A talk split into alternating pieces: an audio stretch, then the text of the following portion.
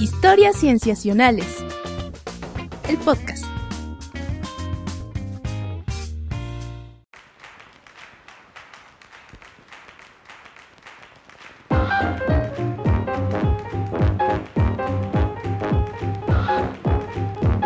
Bienvenidos a Historias Cienciacionales. Estamos una vez más grabando para ustedes para traerles aquello en la ciencia que nos ha dejado pensando con la mano en la frente y la mirada perdida porque nos ha interesado mucho qué ha ocurrido durante los últimos días o semanas o meses incluso. Yo me llamo Víctor Hernández y estoy muy contento de saludarlos y también contento de saludar a mis compañeros, comenzando por Rodrigo Pacheco. Hola Pach, ¿cómo estás?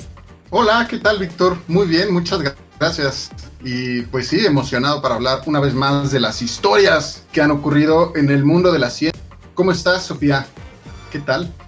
Hola, muy bien. Muchas gracias, Pach. También aquí muy emocionada de que vamos a hablar de otras historias cienciacionales más y con usted estar con ustedes.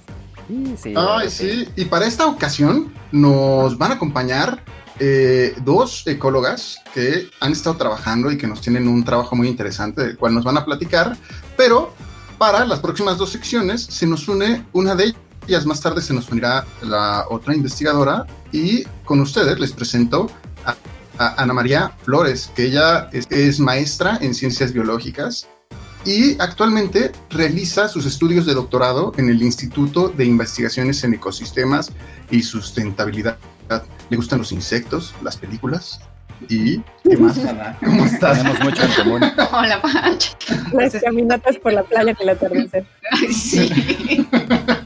¿A quién no? Oye, Ana, Pues ¿cómo estás? Gracias, bueno. hola. Sí, gracias a ti por acompañarnos. Gracias a ustedes por invitarme. Sí, buenísimo, buenísimo. Eh, ya nos platicarás del trabajo que, que hicieron. Eh, pero por ahora, si les parece amigos, pues vayamos a nuestra primera sección para empezar este episodio.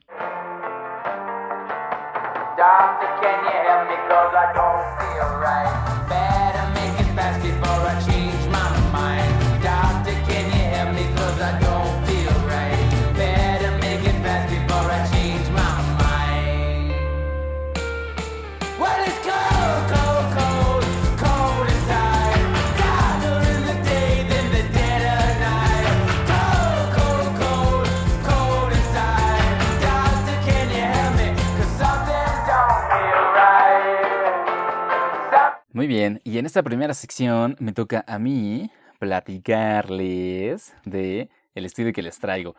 Y es un estudio eh, que nos, eh, eh, digamos que nos hace ver a la vida en este planeta desde una perspectiva diferente.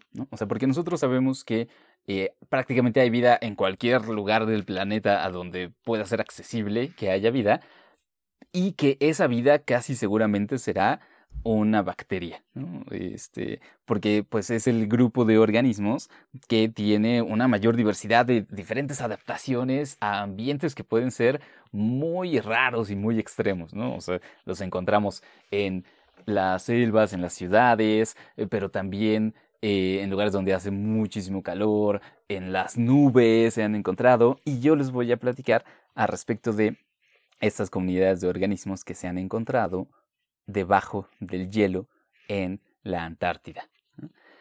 Eh, resulta, amigos, que, bueno, la Antártida, el continente antártico, sabemos que es una masa de tierra, pero que está cubierta por una masa de hielo. Ah, Eh, Es un continente. es un continente tal cual, exacto, pero está congelado, entonces tiene una capa de hielo que cubre la Tierra de ese continente. Eh, y que además es una capa gigantesca, ¿no? O sea, puede ser casi de, de un kilómetro a cuatro kilómetros de, de alto. ¿no? ¿Espesor? Muchísima, sí, de espesor. Cuatro Muy, kilómetros de espesor, Víctor. No, Es cállate. ujú. Es Entonces, un montón. eh, es un montón, o sea, es una capa de hielo tan grande que el continente mismo se hunde un poquito por el peso de ese hielo. ¿no? Eh, entonces es una cosa fantástica, ¿no? Y bueno, en los páramos helados de la Antártida es difícil encontrar organismos tal cual vivos, pero no así debajo del hielo. Porque espérate, lo- ¿Me vas a decir que cuatro kilómetros debajo hay organismos? Los hay, querida Sof. o sea, no es algo que se sepa desde hace mucho tiempo, ¿no? Se han descubierto eh, qué es lo que hay debajo del hielo más en años recientes, ¿no? O sea, como que en este siglo, pongámoslo así. Em, y eh, lo, que se, lo primero que se encontraron fue un sistema de corrientes, de ríos y de lagos en estado líquido que están debajo de esa capa de hielo. Ocurre que la presión del hielo, o sea, la presión que ejerce el hielo, el peso que tiene el hielo y eh, un poco del calor geotermal, geotérmico de la Tierra, causan que se pueda eh, fundir un poquito el hielo justamente en esa eh, intersección entre la Tierra y el hielo, de manera que se generan corrientes de agua líquida, ah, muy fría, sí, o sea, está rayando los cero grados, pero está en estado líquido. Entonces se han encontrado algunas corrientes y se han encontrado lagos, lagos muy grandes incluso. Hay uno de esos lagos, se les llama lagos subglaciales, que son, eh, hay uno de esos que es muy famoso, que se llama lago Vostok, ¿no?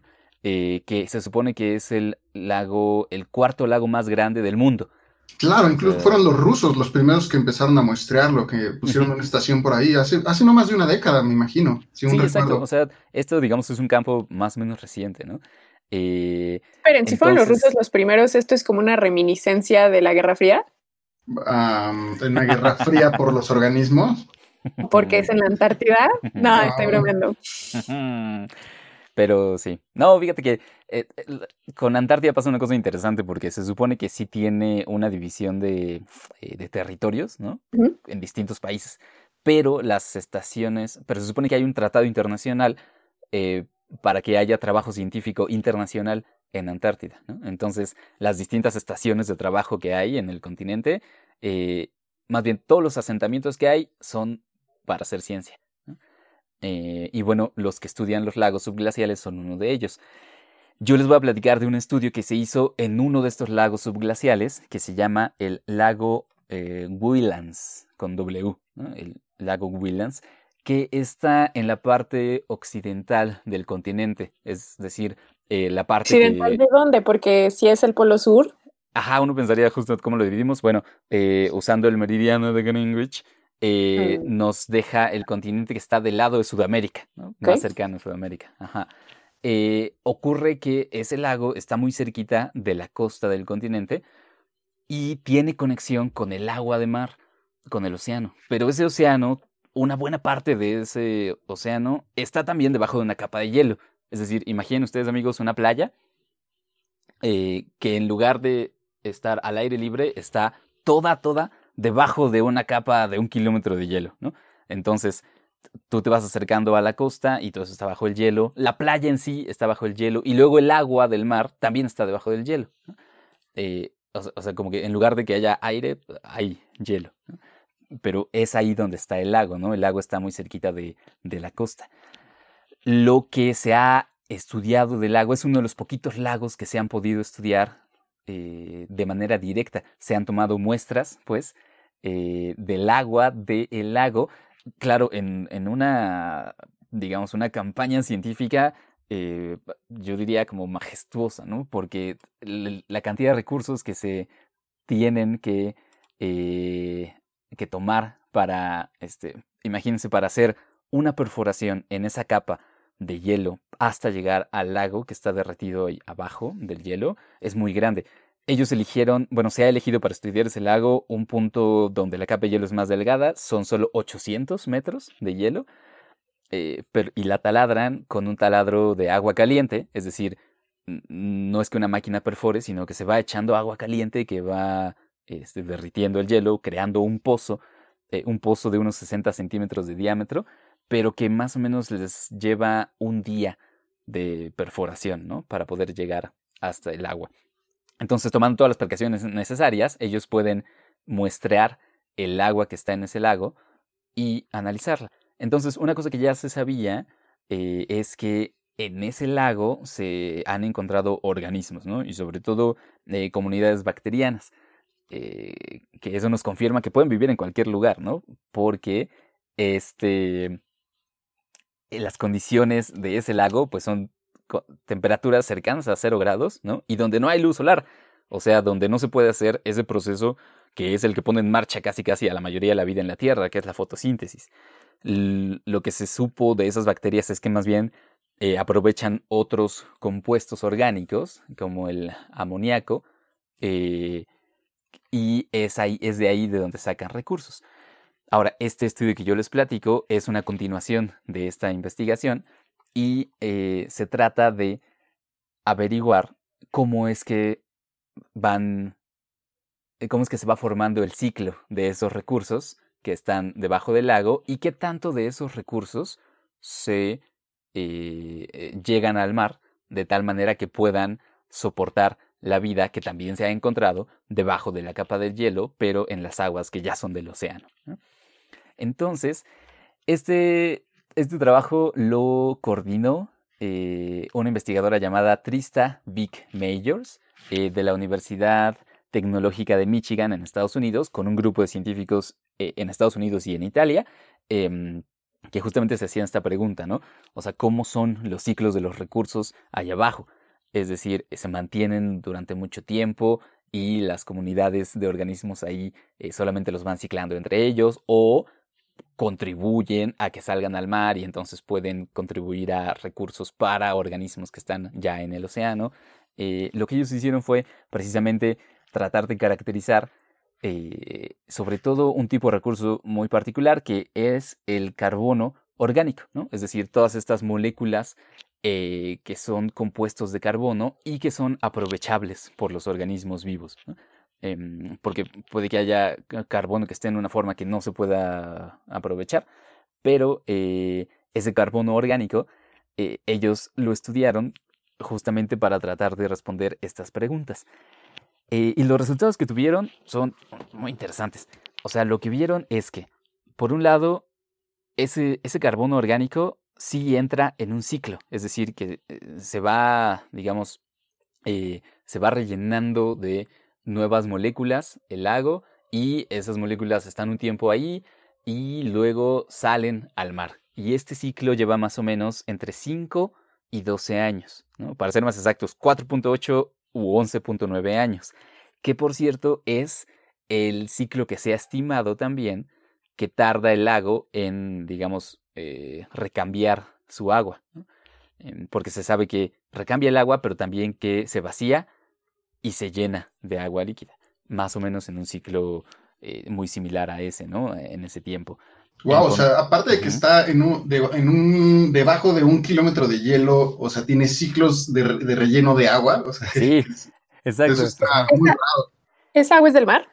Es agua, no, es agua que proviene del deshielo del mismo glacial y Mm, sale al mar. Digamos, es agua dulce que, que se deshiela abajo de la capa de hielo y luego sale al mar, así como lo haría el río del Amazonas, por ejemplo, ¿no? Que también hemos platicado aquí de cómo todos aquellos recursos que trae el Amazonas los deja en el Atlántico y en el Atlántico hay eh, consecuencias biológicas de esos recursos que el Amazonas dejó. Eh, es aquí muy parecido, solamente que todo debajo de una capa de hielo.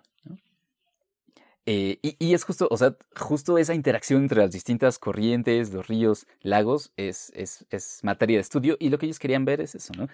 Ahora, la otra pregunta que tenían, de qué tanto aporta eh, ese recurso del carbono orgánico a los sistemas biológicos que están ya en el agua de mar, eh, lo que ellos pudieron ver es que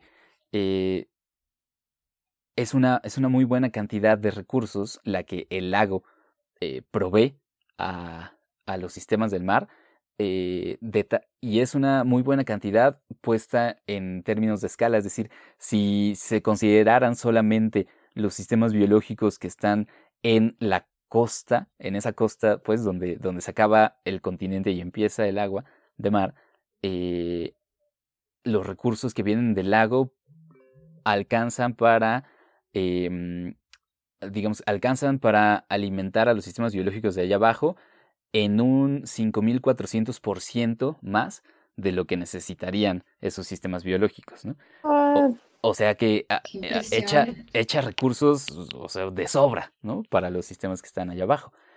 Em, ahora, eh, claro, eso considerando como que solamente las pequeñas, la bahía que, en la que este, se libera el agua de los lagos.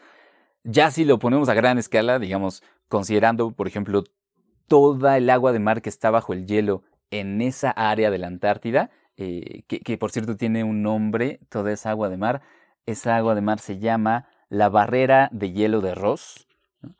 Eh, porque, bueno, perdón, perdón, más bien, la barrera de hielo de Ross es el hielo que está encima de el mar de Ross. ¿no?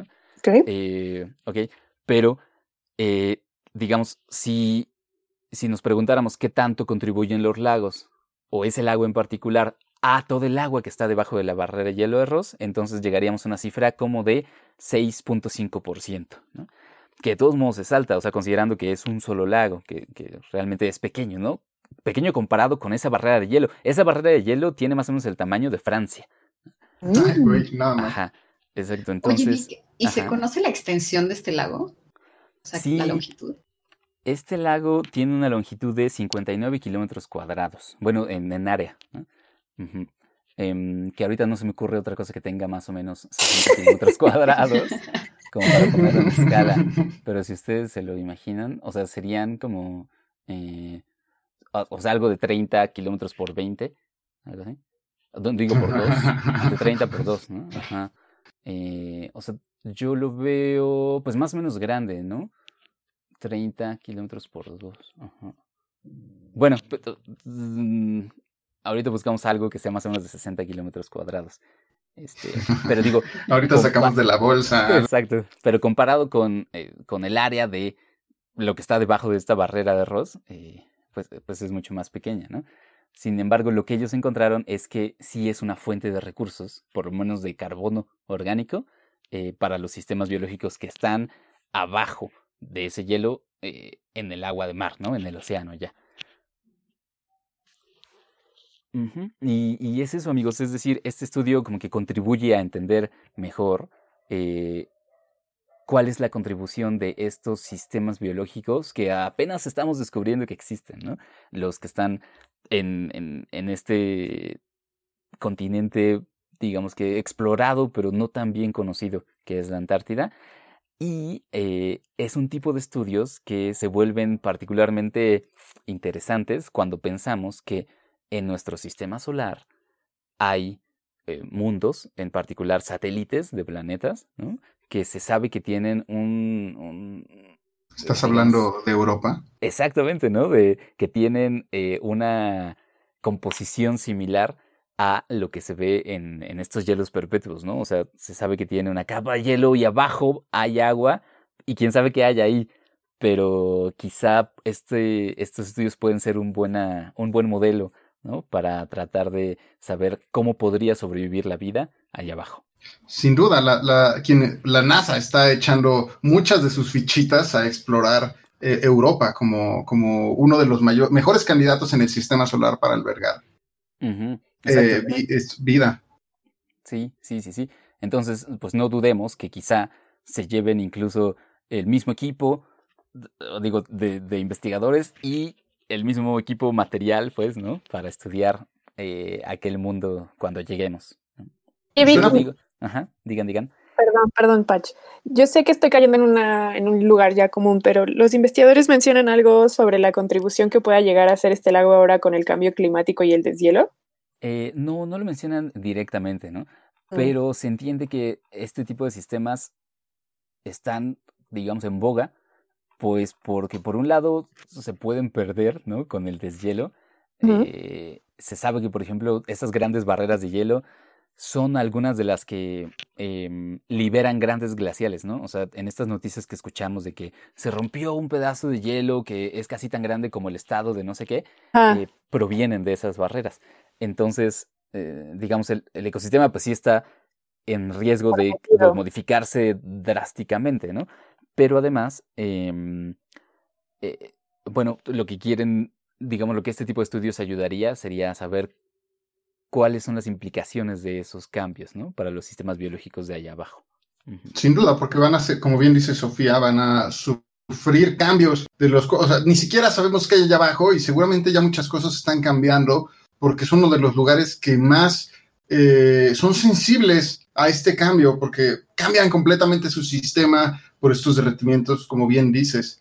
Y algo fuera de los descubrimientos que nos estás contando acerca de este estudio, mm, lo que me llama mucho la atención es la forma en que tomaban las muestras, porque lo que dicen es que perforaban un hoyo de 800, más de 800 metros de profundidad y les tomaba cerca de dos horas de tomar cada una de estas muestras en un lugar que para nada es eh, pues sabroso trabajar ahí, ¿no? Me- eh, o, sea, si vas a trabajar en un lugar esperarías que fuera lindo, pero no sé si recuerdan que hace ya unos ayeres platicamos con dos investigadoras que habían regresado de la Antártida y bueno, pueden escuchar nuestro episodio más atrás para escuchar eh, las aventuras que se pueden llegar a vivir al estudiar pingüinos, por ejemplo, fue en esa ocasión que nos platicaron.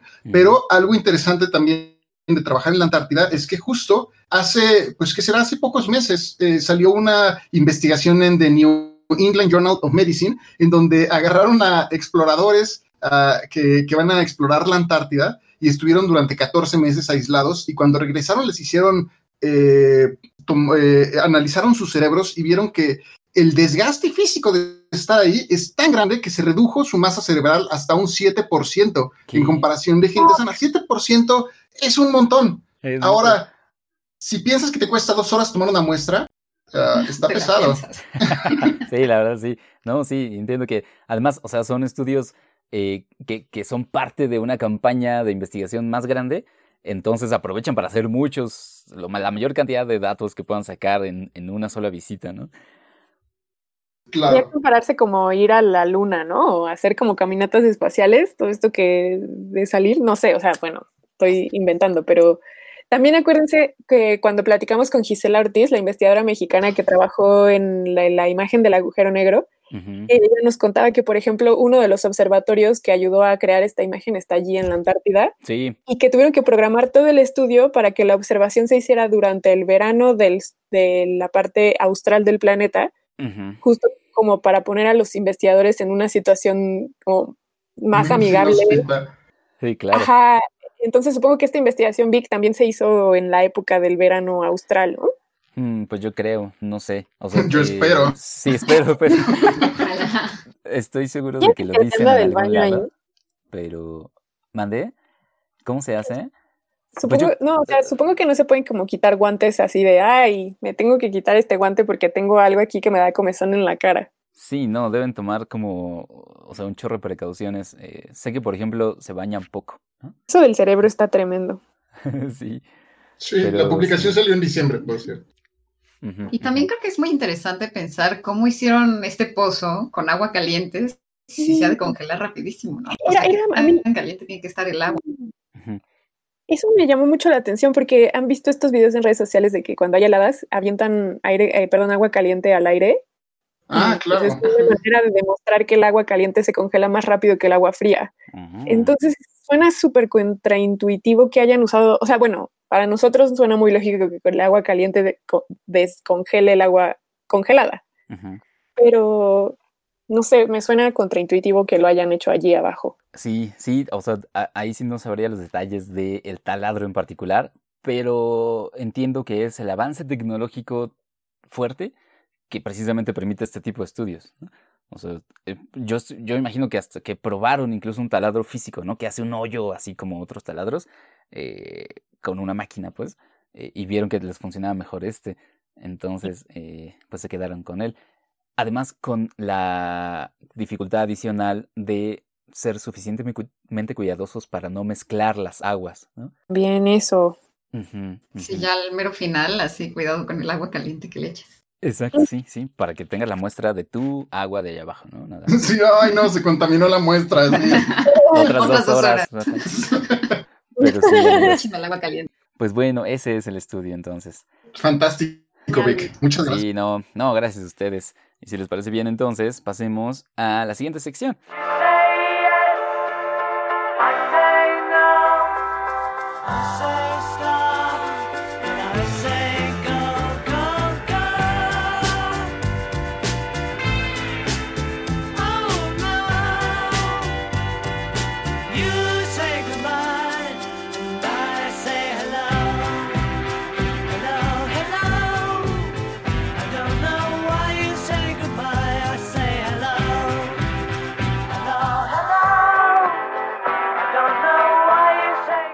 Y en esta sección, Sof nos va a contar.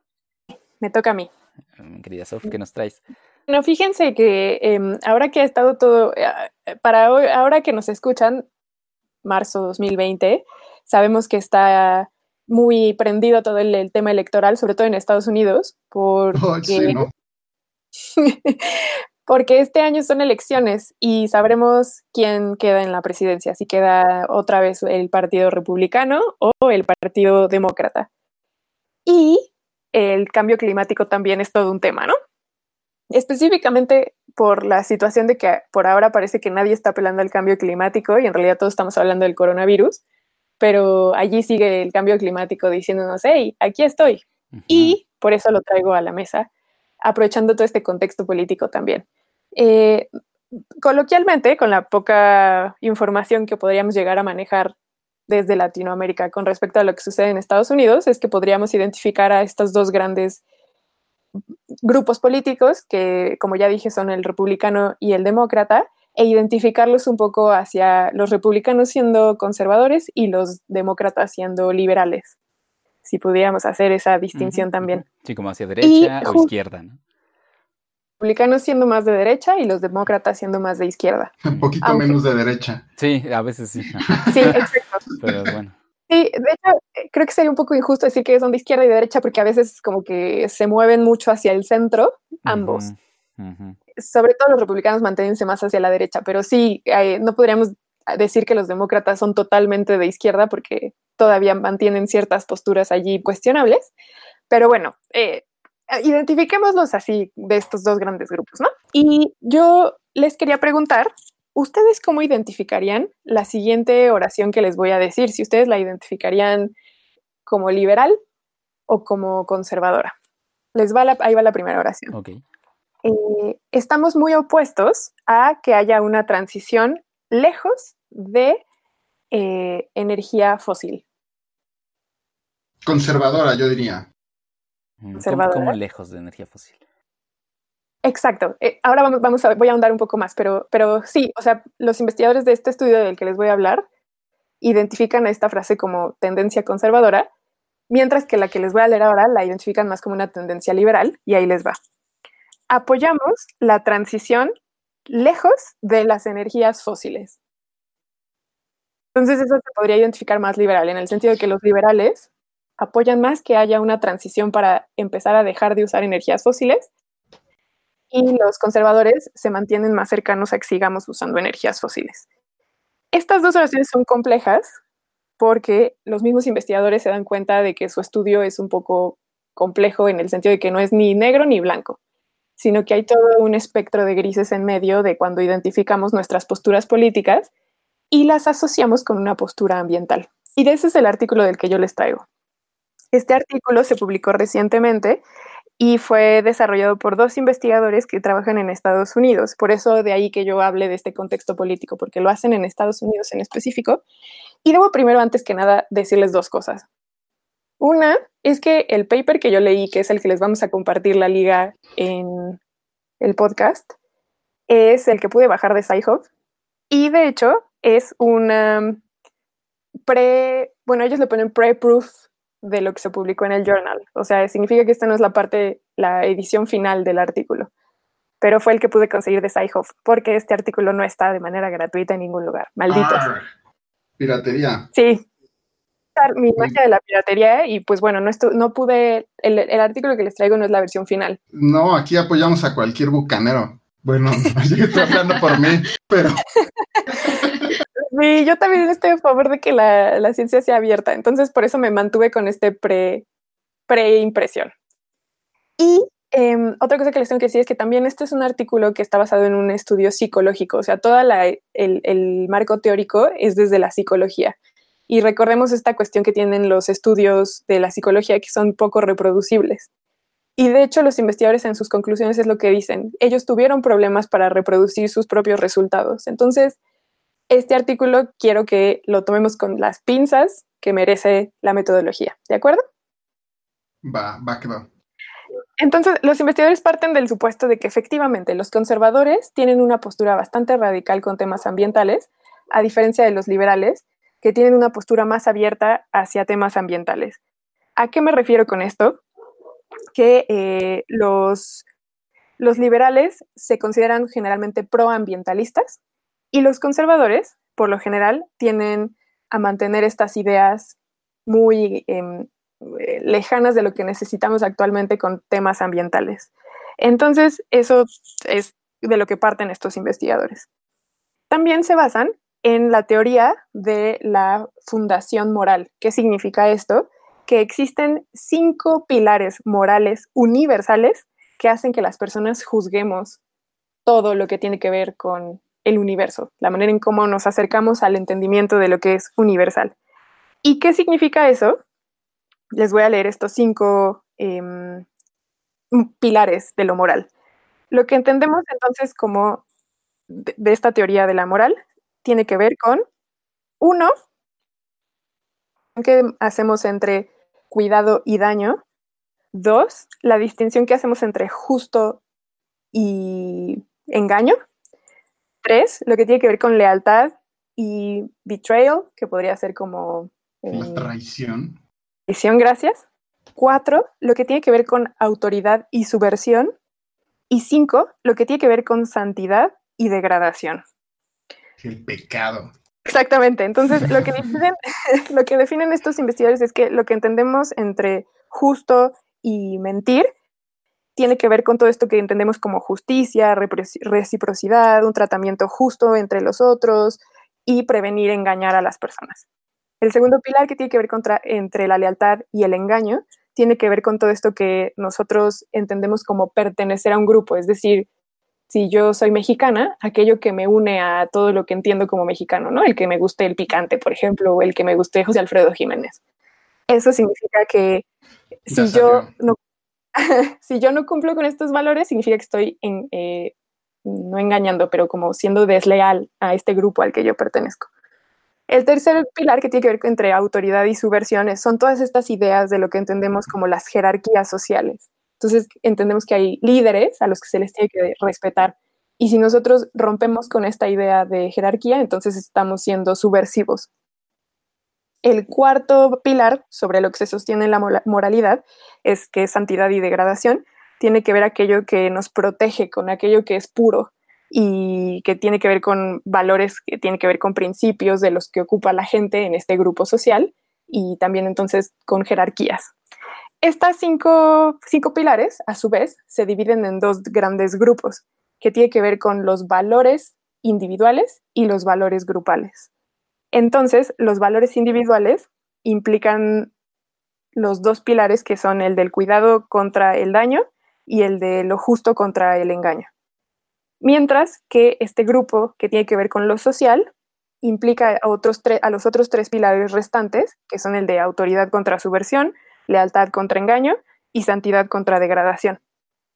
Y es muy interesante porque se ha visto que aquellas personas que son liberales únicamente utilizan su percepción moral basada en dos pilares, es decir, únicamente en el gran valor, el, perdón, en el gran grupo que es sobre lo individual.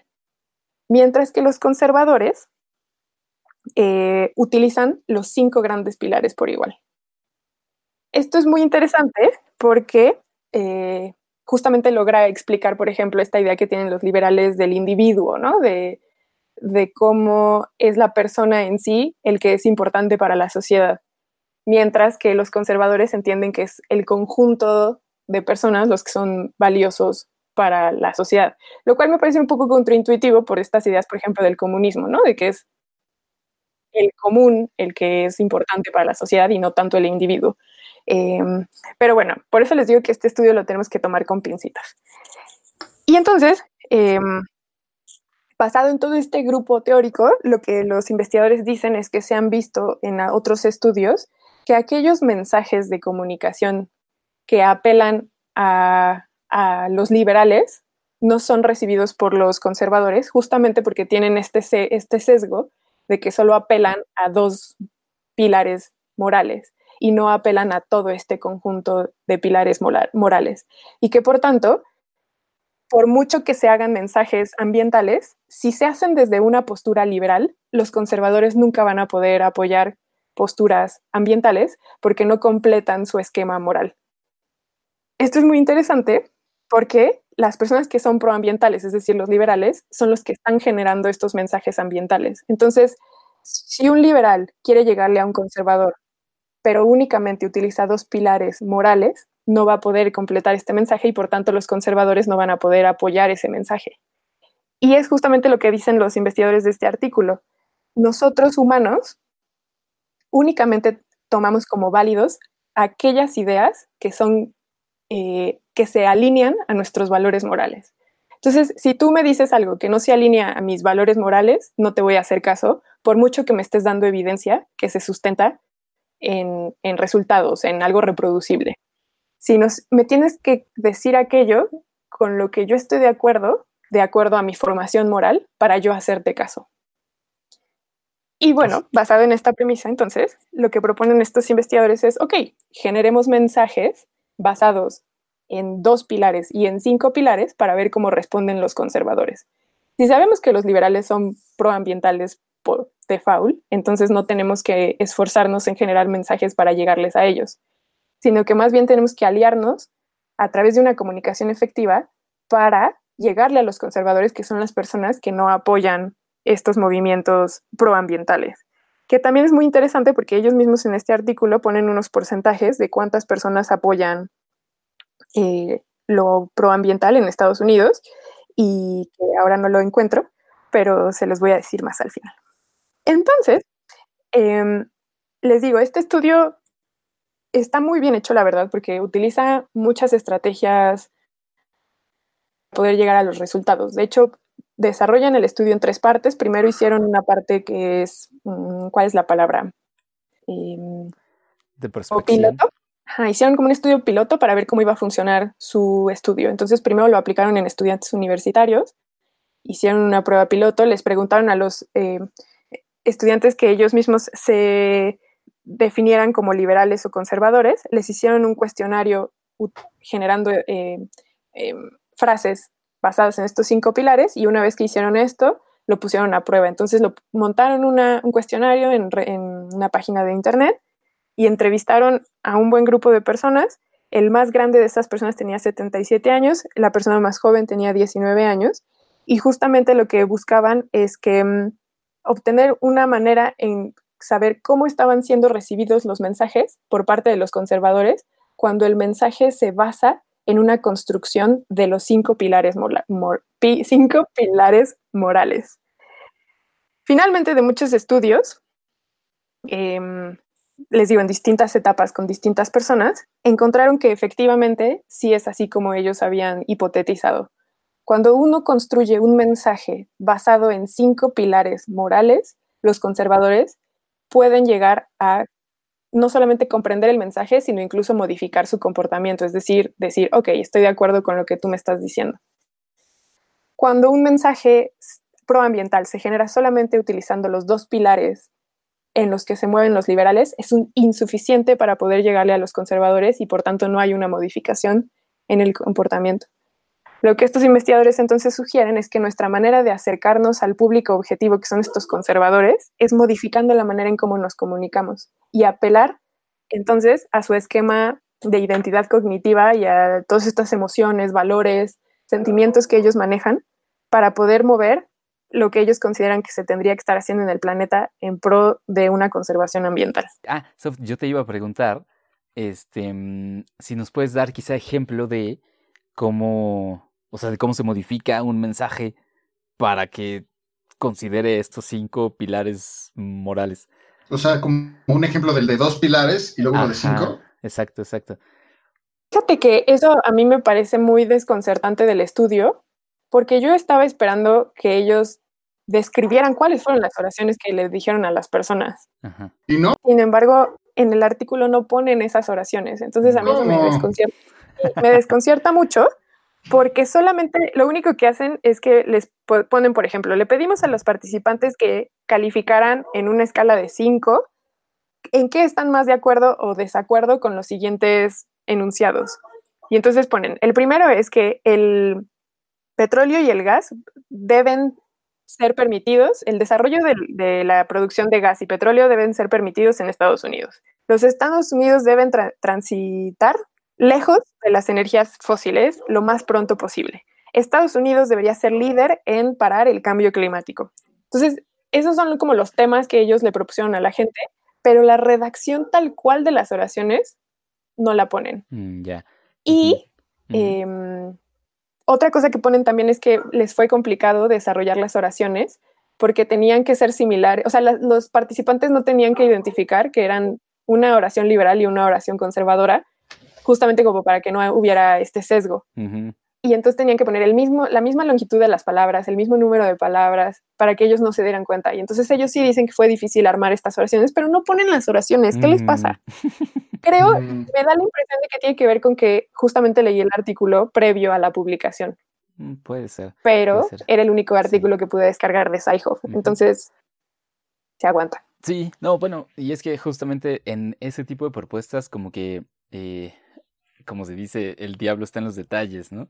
O sea, la elección muy particular de palabras es la que seguramente moverá esta Y aguja no, no hacia un tengo lado las u oraciones. otro, ¿no? Ujú.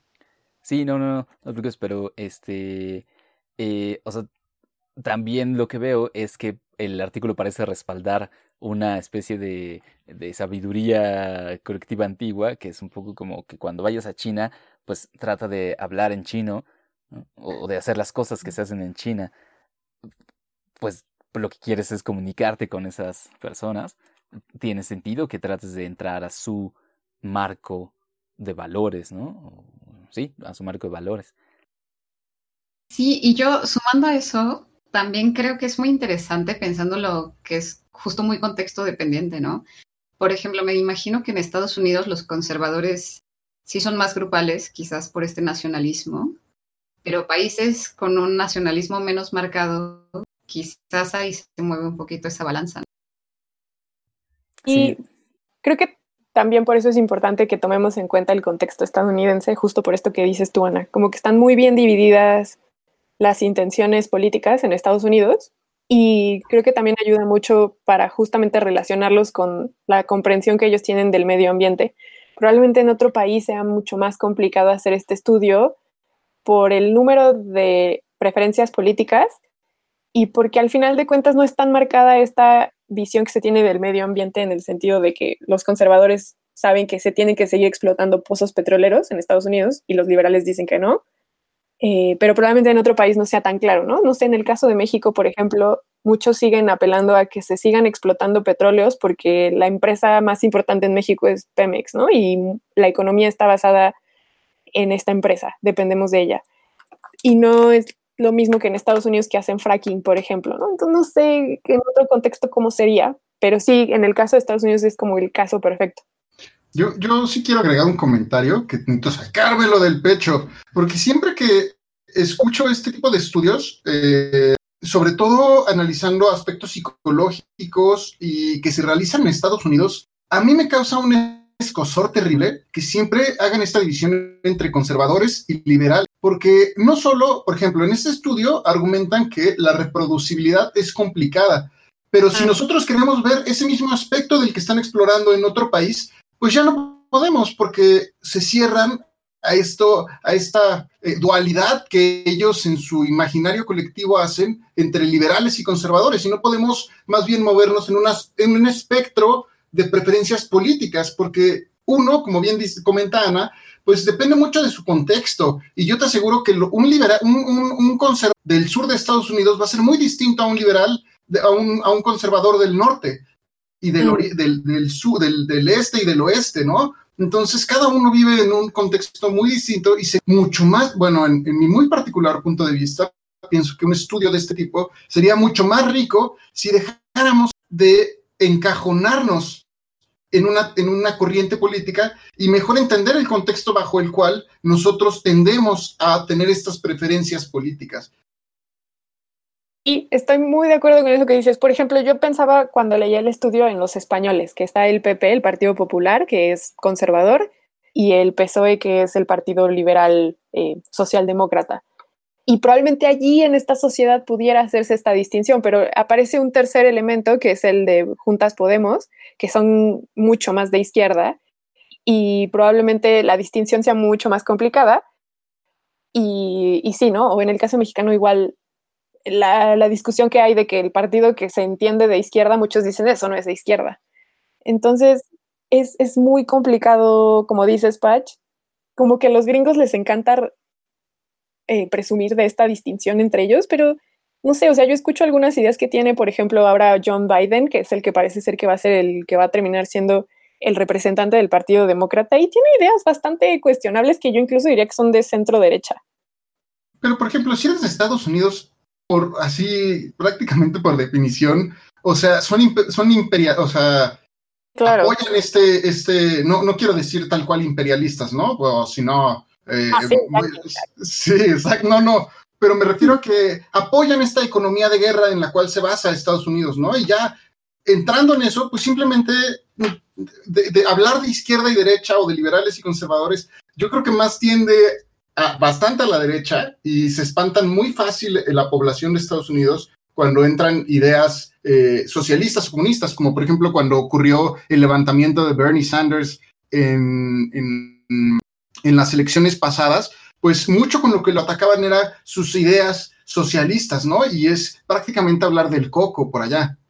Incluso ahora que John Biden, que Bernie Sanders parecía que era uno de los más fuertes, pues está quedando súper atrás contra John Biden, justo porque tiene ideas muy, que ellos consideran muy radicales de izquierda. Y perdón, pero que haya salud para todos, no sé. Es muy, es muy comunista de su parte. Por ejemplo, en ese sentido también él entraría dentro de esta parte grupal, ¿no? O sea, como que en este estudio es curioso cómo hacen esa división tan marcada.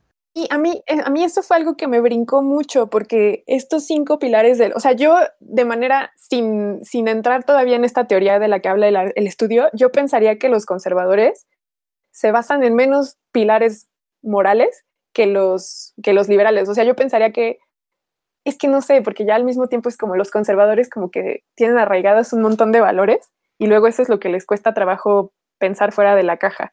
Pero al mismo tiempo, justo como dice Sana, o sea, los, los socialistas se basan en esta idea de comunidad, ¿no? De que todo, todos son igual de importantes y todos le aportan a la comunidad. Y resulta contraintuitivo cuando lees esta idea de la, de la agrupación que usan los conservadores. Entonces, la verdad está muy interesante. Ujú. Está súper interesante. Sí, sí. Sí, pero, Ajá, perdón, Vic, también creo que sirve mucho justo para los que hacemos comunicación de la ciencia, claro. porque justo tal vez estamos comunicando, justo como dice Greta Thunberg, estamos, ahí está la ciencia. Probablemente el problema es cómo lo estamos comunicando. Se nos olvida que los humanos no somos nada más datos, sino también somos emociones y sentimientos. Sí, era justo lo que Esta yo... idea loca. Sí, justo lo que yo iba a decir. O sea, este estudio como que eh, pone de manifiesto muy claramente que eh, los mensajes científicos llegan a personas que tienen preferencias políticas, ¿no? O sea, es casi seguro que cualquier persona con la que hables tiene alguna preferencia política, esté dentro o fuera de la ciencia, ¿no? Entonces, ¿cómo es que esas Y preferencias no somos pozos vacíos a los que nada más queremos porcentajes o datos. O sea, Exacto. Y- y si a mí me dices algo que va en contra de mis valores morales, no te voy a hacer caso. Eh, y- pero fíjate, esa es justamente la actitud, ¿no? Se puede quizá, eh, se puede pasar por encima de esa, de esa Mm. postura. E- Esa es la pregunta, ¿no? La pregunta es cómo hacer, cómo comunicar ciencia considerando que tu postura política puede influir en tu apertura a la ciencia. Entonces creo que es un gran tema, es un, un gran tema, sí, y muy importante ahora. Claro, y en ese sentido yo creo que algo Pues que sí, también se vuelve súper interesante es la parte de cómo es que a los liberales, quizás si toman estos cinco puntos, también los atraparan, ¿no? O sea, quizás lo que habría que intentar es mandar mensajes con los cinco puntos, o si eso en realidad termina repeliendo a los liberales que ya pensaban en conservación. Mm, exacto. Pero bueno, definitivamente muy interesante, Sof, este tema. Y muchas gracias. Buenísimo. Muchas gracias a ti, Sof. Entonces, em, bueno amigos, pasaremos entonces a la tercera sección eh, en la que tendremos una invitada más, pero ya lo diremos en aquella sección. Vamos. La papaya es una fruta tropical muy popular, popular, popular, popular, popular, popular, popular, popular, popular, popular, popular, popular, popular, popular, popular, popular, popular, popular, popular. Tiene una forma ovalada, como una pera muy grande, piel amarillenta, semillas negras y una pulpa o carne rojiza. Su árbol se llama papayo. Muy bien, estamos en esta tercera sección eh, en el que hablaremos del trabajo de Ana, pero para eso también se nos va a unir alguien más, otra invitada, Patch. ¿Quién es? Ah, la presento. Ella es la doctora Egdel Val y es la encargada, la jefa, del Laboratorio de Interacciones Bióticas en Hábitats Alterados del Instituto de Investigaciones en Ecosistemas y Sustentabilidad del UNAM. Y ella es bióloga por la Facultad de Ciencias de la misma UNAM y doctora en ecología por el Colegio Imperial del Reino Unido. ¿Cómo estás? Ek? Muchas gracias por unirte con nosotros a esta conversación. Hola, pues muchas gracias por la invitación. Eh, me da mucho gusto estar aquí con ustedes compartiendo estos trabajos que hemos hecho con Ana. Ay, Sí, sí. muchas, muchas gracias. Muchas gracias. Fantástico. Pues entonces, eh, si quieren, comienzan a platicarnos qué es lo que hicieron. Este, bueno, pues creo que yo empiezo.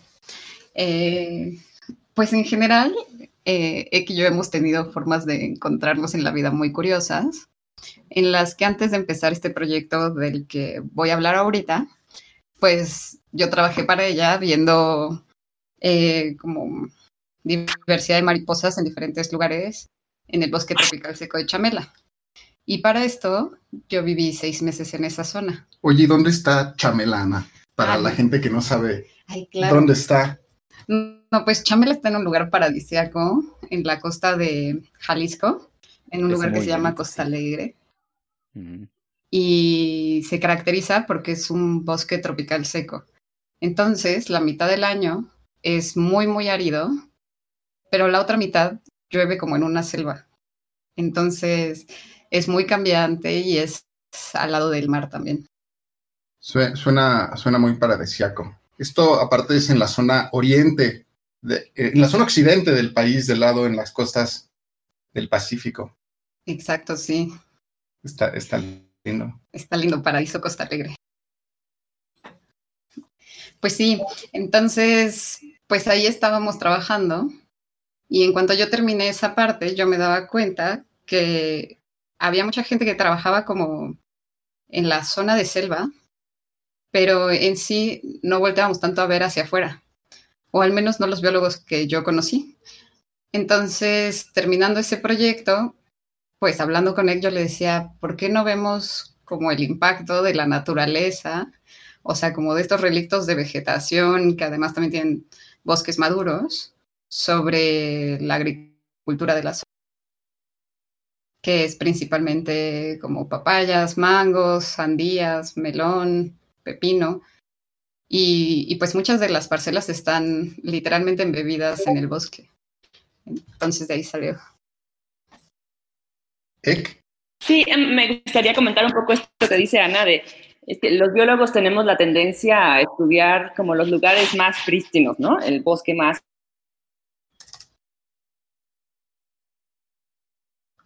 de nuestro planeta está bastante transformado, ¿no?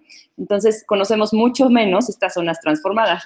Entonces, con esta idea de Ana, pues estamos comenzando a explorar estos lugares que si bien están rodeados por una vegetación natural, pues realmente los procesos que ocurren en la agricultura, en la ganadería y eso no están tan bien estudiados desde el punto de vista biológico. Entonces, pues como que esas eran las inquietudes que teníamos cuando Ana comenzó a hacer su tesis de maestría. ya. Sí, sí. Y pues entonces como que empezamos a voltear y a ver qué ya se había hecho. Y como que de forma muy fortuita llegamos a los cultivos de papaya. Y pues de paso descubrimos que la papaya es una fruta nacional. O sea, el origen y diversificación de este grupo es en México. Yo creo que muy, muy pocos mexicanos sabemos eso. Mm, Y, y lo que queríamos hacer en un principio era ver cómo era el aporte de polinización, o sea, qué tanto se polinizaban más, ¿no?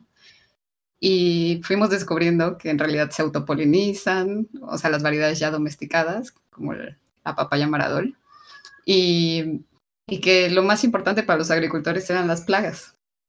O sea, de lo que más se preocupan los agricultores que siembran papaya, lo que más les preocupa es que qué tantas plagas vayan a tener sus cultivos. Sí, justo. Y pues en realidad las papayas silvestres tienen dos sexos muy marcados, unas hembras y otros machos.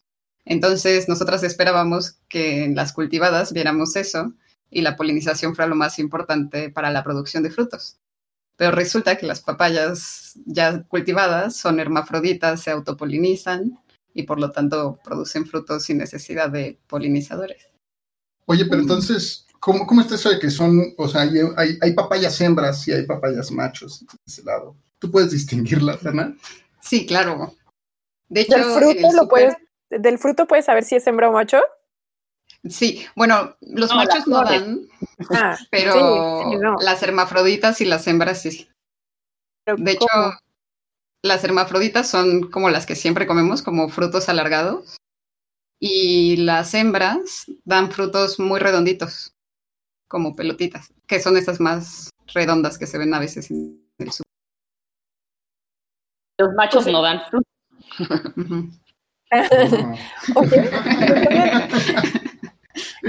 Podría, podría ser como. eh, ay, perdón, las interrumpí a todas, horrible. Pero podría ser un poco, o sea, estoy pensando en el maíz, por ejemplo, que tiene ya una asociación con los humanos súper fuerte para su, su cultivo, y entonces las papayas, a causa de una acción humana, ya han modificado su, su naturaleza. No, Eh, sí. en, en este Bueno. caso sí, las han seleccionado. Las han seleccionado para que no dependan de que haya papayas hembra y papayas macho en una plantación para poder producir frutos, ¿no? Entonces han seleccionado las plantas que son hermafroditas. Entonces tienen flores que tienen los dos sexos. Entonces todas las papayas de ese cultivo van a dar frutos, que es lo que se vende. Por eso Mm. eh, les nos ha interesado seleccionar estas variedades.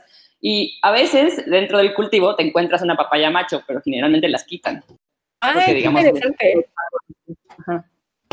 Mm. Oh. Sí, sí, de hecho la forma de sembrar es poner cuatro semillas porque puede ser que sean hembras, hermafroditas o machos. Ah, o sea, ellos no saben, es como una lotería de papayas. Exacto. Y cuando ya dan flores, cortan a las otras tres. Ah, órale. Qué interesante. Y, o sea, no funciona como esta situación un poco como de sementales, sino simplemente se deshacen de los machos y dejan a las hermafroditas. Exacto, sí, a menos de que las cuatro sean macho, la que se queda. Yo supongo que en el largo plazo sí les conviene que haya algunos machos, ¿no? Para que haya como más diversidad. Pero sí, la verdad es que la mayoría de los agricultores no ven, no ven el largo plazo, sino están viendo la... ¿Perdón? Era justo lo que les iba a preguntar, ¿qué onda con la variabilidad? O sea, porque al deshacerse de los machos, pues, ¿qué pasa allí con las, las identidades que pueden agregar estos machos? Pues justo, eh, se cree que pues, puede haber como pérdida de diversidad genética, pero en realidad los agricultores compran semillas. Como que pocos son los que mantienen la propia semilla que tienen de la parcela. Que les interesa es producir el fruto, pero en realidad no es como la agricultura tradicional del maíz, ¿no? Que, que los agricultores siempre guardan un poco de semilla para el año que entra. Aquí el Mm. año que entra no necesariamente siembran papaya, entonces no, no les interesa guardar la semilla. Ya. Oigan, y en este, en este cultivo eh, de papaya y bajo este contexto, ustedes publicaron este artículo en la revista Agriculture, Ecosystems and Environment.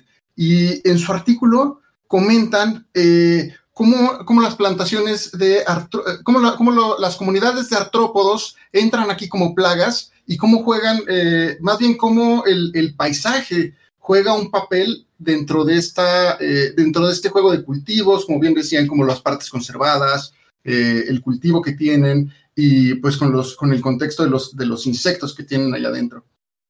Sí, sí. Eh, ahí lo que quisimos ver es que muchas veces cuando se hacen estos estudios pesa mucho la parte del manejo y a veces no tanto del paisaje aledaño. O pesa mucho la parte del paisaje y no tanto del manejo. Entonces, ahorita como en temas de agricultura, se quiere ver como cuál es el impacto de estas dos variables. Eh, y lo que hicimos fue poner en contexto tanto la parte del paisaje, entonces tomamos parcelas que tenían paisajes muy degradados, o sea, como en su mayoría cultivos, y parcelas que estaban en medio del bosque, ¿no? Para ver si había diferencias entre las que tenían más agricultura alrededor y otras que tuvieran más bosque alrededor. Y por otro lado, jugamos con el manejo en el sentido de las que eran más orgánicas o con manejos más alternativos en los que se usan como fertilizantes orgánicos, abonos, repelentes de insectos en vez de pesticidas y quizás policultivos, a la contraparte del monocultivo de papaya con pesticidas sintéticos y con fertilizantes sintéticos. Y en eso salieron muchas cosas muy interesantes. Eh, vimos que en realidad el bosque aquí juega una función doble porque la mitad del año, como les comentaba, que es muy seco, eh, lo que salió es que cuando tienes una parcela rodeada de bosque seco, en realidad tienes menos plagas. O sea, como que en la temporada de secas hay menos plagas en las parcelas rodeadas por bosque, que hay que contemplar que está seco, que en las parcelas rodeadas por cultivos. Y en este sentido, las parcelas rodeadas por cultivos tienen riego, entonces están verdes, y creemos que quizás ahí las plagas encuentran más recursos que cuando tienes bosque seco alrededor y que no tiene recursos para los bichos, y entonces sirve como barrera, como mega repelente. Y por otro lado, eh, en la temporada ya de lluvias, que ya es así un bosque frondoso con hojas, con muchísimos recursos para los insectos, ya pierde un poco más el peso. Y, y como que ahí lo que, lo que pesa más termina siendo un poco el manejo, porque lo que encontramos es que el manejo, independientemente de la temporada, tiene un efecto negativo sobre la cantidad de artrópodos que son enemigos naturales de las plagas. Pensemos que los artrópodos, o sea, los y los insectos son de los grupos más grandes que existen en el planeta, ¿no? El 80% de los animales son artrópodos. Los más megadiversos. Ajá, súper diversos. Okay. Entonces sus funciones son todas, desde comer hojas hasta comerse a otros bichos, hasta comer sangre de humano. O sea, hay una gran diversidad, ¿no? Entonces, lo que quisimos era separar a los bichos que encontramos en las parcelas y ver a qué, qué comían. Sí, como que un poco abundando en lo que dice Ana, normalmente tendemos a pensar en que todos los insectos son malignos y que hay que extinguirlos del planeta, ¿no? Que, realmente son o nos pican o se comen a los cultivos o destruyen los bosques, etcétera. Pero en realidad, como están hablando ahorita, pues son un grupo mega diverso, tienen muchísimas especies y muchas de ellas en realidad son benéficas, ¿no? Entonces, justamente en el, en el trabajo de Ana, pues pudimos observar que los depredadores, los insectos que son depredadores, pues tienen un rol fundamental y cuando, porque se comen a las plagas, a los insectos que sí son dañinos para el cultivo de papayas. Y, y cuando, eh, digamos, se aplican insecticidas que en teoría están destinados a acabar con las plagas, pues también están acabando con estos enemigos naturales, ¿no? Entonces ahí realmente, pues esta técnica de manejo que implica acabar con todo, pues tiene repercusiones negativas al final en el cultivo, ¿no? Claro. Sí, y entonces, además de eso, vimos que ese daño sobre los depredadores tiene un impacto como que tiene un efecto en cascada a la hora de la producción, porque el tipo de análisis que hicimos analizaba cómo era el efecto de estas variables, tanto del manejo como del bosque, sobre depredadores y plagas, pero además contemplamos el daño en las plantaciones y la producción final. Entonces, otro de los grandes resultados que tuvimos es que los depredadores de las plagas tienen un efecto positivo y muy alto sobre la producción. ¿En qué sentido? En que donde hay más depredadores, hay, hay alrededor del doble de producción de papaya. Ah, vale. Uno, o sea, lo que pensarías que, que te estás deshaciendo, ¿no? Con el, con el manejo tan intenso, al parecer es contraproducente. Sí, es súper contraproducente. Y muchos estudios previos en realidad han encontrado el efecto negativo del manejo intensivo, o sea, del uso de pesticidas en particular, sobre estos insectos depredadores, que al final tienen la función de un control biológico, ¿no? Entonces, cuando se encuentran estos efectos, sí se nota que se pierden ciertas eh, producciones, o sea, como una mayor producción en los cultivos. Y dentro de esto, también algo que llama la atención, regresando a lo de la polinización, es que en realidad el, efecto positivo de los depredadores que encontramos sobre la producción no es en realidad en que disminuyan las plagas. Entonces nos preguntamos, y eso quedó como pregunta al aire para quien quiera estudiarlo, ¿cuál era el efecto como tal de estos, de estos depredadores, ¿no? ¿Qué más están haciendo además de comer plagas? Y muchos de ellos eran hormigas, avispas, eh, catarinas, y creemos que tal vez, pues muchos de ellos en realidad también funcionan como polinizadores. Ah, ok. Sí, justamente lo que iba a preguntar era eso, ¿no? Es decir, ¿cómo se dieron cuenta que el efecto de los depredadores no era controlar directamente la plaga? Pues lo que pasa es que vimos que, que las plagas sí disminuían, pero no tanto, ¿no? Y entonces vimos que tenía que ser otro efecto diferenciado. Y, y entonces ahí Ana se puso a buscar en la literatura y entonces pues sí se ha visto que algunos de estos depredadores pudieran estar también participando en la polinización. Pero como dice Ana, tenemos que probarlo, eso no lo hemos hecho todavía. Ok, sí, sí, sí. Eh, una cosa que también quería preguntarles es justamente, eh, o sea, su estudio se puede decir que se inserta en esta disciplina grande y emergente que es la agroecología. Exactamente, que es realmente juntar dos ciencias que habían estado separadas por mucho tiempo, ¿no? La agronomía, que solamente se enfocaba en la productividad, y la ecología, que tendía más a estudiar como es- interacciones bióticas, pero en sistemas que no han sido manejados por el hombre, ¿no? Entonces, justo la agro- agroecología lo que busca es estos principios que se conocen de los sistemas naturales, pues cómo aplicarlos a la producción, sobre todo pensando en una producción sustentable, ¿no? Sí, claro que, o sea, una vez que uno sabe eh, qué es esa agroecología, como que resulta muy evidente eh, la unión de ambas disciplinas, pues porque pues los cultivos ocurren aquí en la tierra, ¿no? O sea, donde están los ecosistemas. O sea, no, es, es, es ahora ya raro considerar que se les puede estudiar de manera aislada. Exactamente, y si tú piensas en la milpa, ¿no? O sea, la milpa realmente es, es agroecología, ¿no? Es el estudio de la, digamos, empírico, ¿no? De que, pues, los pueblos prehispánicos, ¿no? Sabían que si juntaban en- al maíz con el frijol y la calabaza, pues la producción era mucho mejor, ¿no? Qui- Quizá nosotros, perdón, quizá nosotros asumimos lo que es la milpa, pero quizá nos puedas contar un poquito para los que no, no saben, nuestros, nuestros, nuestros escuchas de Latinoamérica, que, no, que nunca han escuchado la milpa. ¿A qué te refieres, Ek? Ah, La milpa es como el, el cultivo del maíz prehispánico, ¿no? Y que bueno, que hasta nuestros días en algunas comunidades se sigue cultivando así, que es cultivar el maíz junto con frijoles y calabaza, ¿no? Y, bueno, como algunos sabrán, los frijoles tienen estas asociaciones con bacterias que fijan nitrógeno en el suelo, entonces pues, realmente funcionan como fertilizante.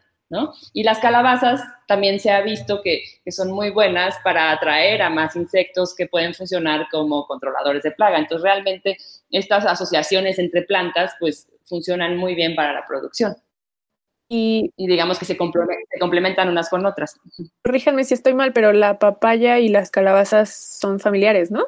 Eh, me parece que no. No, no, Ah, no, porque no, la, la familia de las papayas es caricase, ¿no, Ana? Y, Sí, y son la familia de, de la- Cool. de las calabazas son curvitáceas, entonces no. Ajá. Ah, ok, entonces eso fue error mío. Qué bueno que me corrigieron. Muchas gracias. Pero, Pero el orden sí es brasicales. Dijéramos que están englobadas en. Ándale, sí. Ah, Pero es hasta nivel de orden. Sí, son lejanos. Entonces. lejanos. Ok. Pero, pero bueno, pensando justo en la idea de una milpa, eh, Ana Ek, con estudios como el suyo, ¿se podría llegar a proponer una eh, integración de diferentes especies cultivadas, digamos, donde cada una tenga como alguna función particular? Sí, eh, eso ya se ha visto en muchos estudios, tanto de agroecología como de agroforestería previos, en donde se han dado cuenta que en realidad entre más diverso el sistema, hay más posibilidades de generar nichos para diferentes insectos, animales, y de este modo diversificar las funciones y minimizar como la predominancia de un solo cultivo más vulnerable a plagas, ¿no? Por ejemplo, en estos cultivos de papaya que analizamos, eh, parte de nuestra caracterización del manejo incluye los policultivos. En esta zona también se siembran cocos, eh, mangos y tamarindos y algunas parcelas metían cocotales, o sea, es como una parcela de papaya con cocos, ¿no? Y otras tenían papayas con mangos. Y al final, estos árboles que funcionan como árboles perennes, que se van a mantener en la parcela, pueden estar cumpliendo muchas funciones interesantes para los cultivos, como adaptaciones locales de las plagas a esa parcela. Como que una vez que termina el cultivo de papaya, pues los depredadores de las plagas pueden quedarse viviendo cerca de los mangos.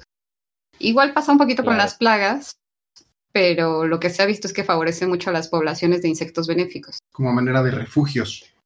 Sí, sí, justo, porque muchos de los insectos que se alimentan de otros insectos dependen, cuando no hay comida, de néctar de flores y, y de otros recursos, como que comen de todo. Mm, ujú. Esto, esto que mencionan a mí llama mucho la atención porque es completamente opuesto a lo que estamos acostumbrados del manejo agrícola intensivo que hemos llevado a partir de las revoluciones verdes que hemos tenido en el siglo XX y que es esto de intensificar la tierra para aprovechar la máxima producción. Eh, y de la mano cabe mencionar de que aquí en Historias Sensacionales hemos hablado mu- mucho de, del, del apocalipsis de insectos, como lo han llamado, ¿no? También platicamos sí. hace varios episodios de eh, este estudio alemán en el que identifican a lo largo de, un, de una de estar revisando muestras que tienen un periodo de tiempo muy, muy amplio, cerca más de 40 años, de cómo se reducen estos insectos eh, y, y cómo es muy paulatino y cómo es muy difícil darse cuenta. Y lo que ustedes mencionan es, engloba estas dos partes, ¿no? Porque ustedes están diciendo que la intensificación, eh, digamos que aumentar estos pesticidas que uno pensaría que son malos en el, en el eh, digamos, tener los insectos y meter pesticidas es lo mejor que puedes hacer para tu cultivo y es este, este paradigma, si lo podemos llamar de alguna forma, del siglo XX. Y después ustedes lo que encuentran es que, por el contrario, matar a tus insectos que tienes en tu cultivo va a ser contraproducente para la producción. Sí, precisamente, eso es algo que muchos estudios que ahora se enfocan en formas de, manejo más alternativas y también tradicionales. Cabe mencionar que México lleva 9.000 años de agricultura. Entonces, de repente voltear a ver cómo se hace la agricultura tradicional o en la que se incorporan muchos elementos naturales y no solo el cultivo que te interesa, se vuelve muy rico a la hora de tener más interacciones bióticas sucediendo. O sea, pensemos que estos son ecosistemas. Entonces, de repente se vuelven ecosistemas súper diversos. Y yo creo que algo que la agricultura le puede apostar en un futuro, y sí me atrevo a decirlo, es como al momento de diversificar, quizás no vas a tener muchísimas toneladas de papaya, pero vas a tener una gran diversidad de producción de frutos distintos. ¿No? Como que diversificar la producción al interior puede favorecer también. Y con el miedo a las plagas que se ha tenido, eh, entonces, pues todo el mundo piensa que si no usas insecticidas, tu cultivo va, a fracasar, ¿no? Entonces, ahí también la, las empresas, pues, como siempre, han jugado un papel muy importante. Y estos estudios que han documentado cómo el exceso de uso de pesticidas y de fertilizantes, etcétera, en realidad no reditúan en un mejor en una mejor producción, pues nadie los conoce, ¿no? Porque ellos se encargan de demostrarnos que necesitamos todos estos insumos externos porque son su negocio, ¿no? Entonces ahí hay como un círculo perverso, ¿no? De, de por un lado, este, con, los campesinos se tienen que gastar mucho dinero en estos insumos que no son necesarios y además como se aplican mal, pues los suelos se contaminan y la salud humana se perjudica, etcétera. Entonces realmente, eh, pues esa es la apuesta de la agroecología, poder cambiar estos paradigmas y que que no solamente estén en las pequeñas comunidades que conservan la milpa tradicional, sino que pudiéramos expandirlo a otros cultivos, ¿no? Pero claro que la presión del mercado es muy fuerte. Sí. sí Oigan, y. perdón, Vic, adelante. Eh, no, no, eh, era más bien como para comenzar a cerrar, pero si quieres, di lo que ibas a decir, Pach. Ah, yo tengo una duda, porque ustedes eh, al principio nos comentaban que tuvieron eh, varios como uh, un gradiente de intensidad de manejo y ustedes al final obtienen estos resultados y hubo, hubo un intento de acercamiento para comunicarles, por ejemplo, a las personas que usaban eh, los pesticidas de forma tan intensa para decirles como, oye hermano, no, no es tan necesario. uh -huh. eh, sí, sí hubo un intento.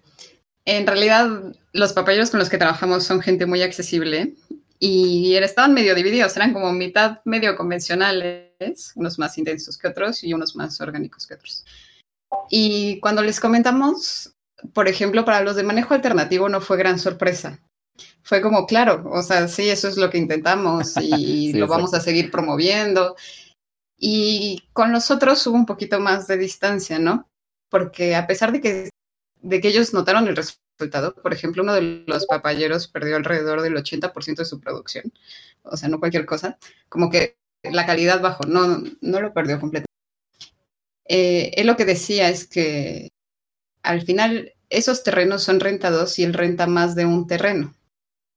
Entonces, lo que pasa es que él decide sembrar en muchas zonas y contratar a gente no muy especializada, sino a peones que vayan y apliquen pesticidas y fertilizantes. Mientras que los de manejo alternativo sí resultaron ser de menor producción. Nosotros analizamos por parcela, pero nunca contemplamos cuántas parcelas tenía cada quien. Ok, entonces lo que pasa es que la gente que tiene manejo alternativo en realidad también tiene un conocimiento de sus plagas y de lo que está promoviendo y lo hace a una escala al final menor. Entonces contratan a gente más especializada. Mm, ok. Bueno, pues en definitiva, los estudios como el que hacen ustedes, eh, pues eh, esperamos que puedan ir como que cambiando esa marea, ¿no? Que ahora se vuelve tan necesaria en vista de las circunstancias globales en las que nos encontramos. Así es que eh, les agradecemos mucho que hayan venido a contarnos de él, eh, Ek, que te hayas unido para platicar también de este estudio. Y Ana y Ek, felicidades por la publicación de él. Gracias. Gracias por el espacio y sí, nosotros le apostamos a eso, a, a proponer alternativas para un cultivo diferente y pues también tiene que ver con un consumo responsable diferente, ¿no? Porque muchas veces pues pueden ser más caros los productos, pero yo creo que vale la pena. Ujú. Sí, sabiendo lo que está detrás, eh, entendemos por qué son más caros, ¿no? Buenísimo, buenísimo. Perfecto. Pues ya solamente nos restaría entonces preguntarles si eh, quieren dejar algún método de contacto para alguien que pueda eh, escribirles, quizá, o en alguna cuenta de red social, Twitter, o algún blog o algo así que quisieran compartir. Es el momento. Pues yo uso más el correo electrónico, porque soy más viejita, entonces eh, correo electrónico ecdelval arroba cieco.unam.mx. Ok. Y Ek es con K, ¿verdad? E E-K-D-L-V-A-L arroba cieco.unam.mx. Fantástico. ¿Y tú, Ana? Han- Y en mi caso me pueden contactar en Twitter en arroba ana e m e h e m e. Fantástico. Buenísimo, amigos. Bueno, pues entonces podemos ir despidiéndonos y cerrando este episodio de Historias Cienciacionales. Agradecemos muchísimo de nuevo a Ek y a Ana por habernos acompañado. Y también les dejamos nuestros medios de contacto, Sof. ¿Cuáles son? Sí, es, recuerden que estamos en Twitter como arroba cienciacionales, en Facebook como historias cienciacionales. Si nos están escuchando es porque seguramente nos encontraron por alguna de nuestras vías de streaming, pero si no, de cualquier manera se las decimos. Recuerden que estamos en Spotify, SoundCloud y en la aplicación de podcast de Apple como historias cienciacionales. Y nuestro correo electrónico es historiascienciacionales.gmail.com. Y nosotros, de manera personal, también estamos al alcance de cualquier red social, específicamente en Twitter. Yo personalmente estoy como arroba soflofu. ¿Ustedes cómo están? Vic, ¿tú cómo estás? Yo como arroba Víctor Rogelio. Y yo estoy como Pacheco V. Les agradecemos mucho por llegar hasta acá y nos escuchamos hasta la próxima. Sí, nos escuchamos pronto. Gracias. Hasta pronto.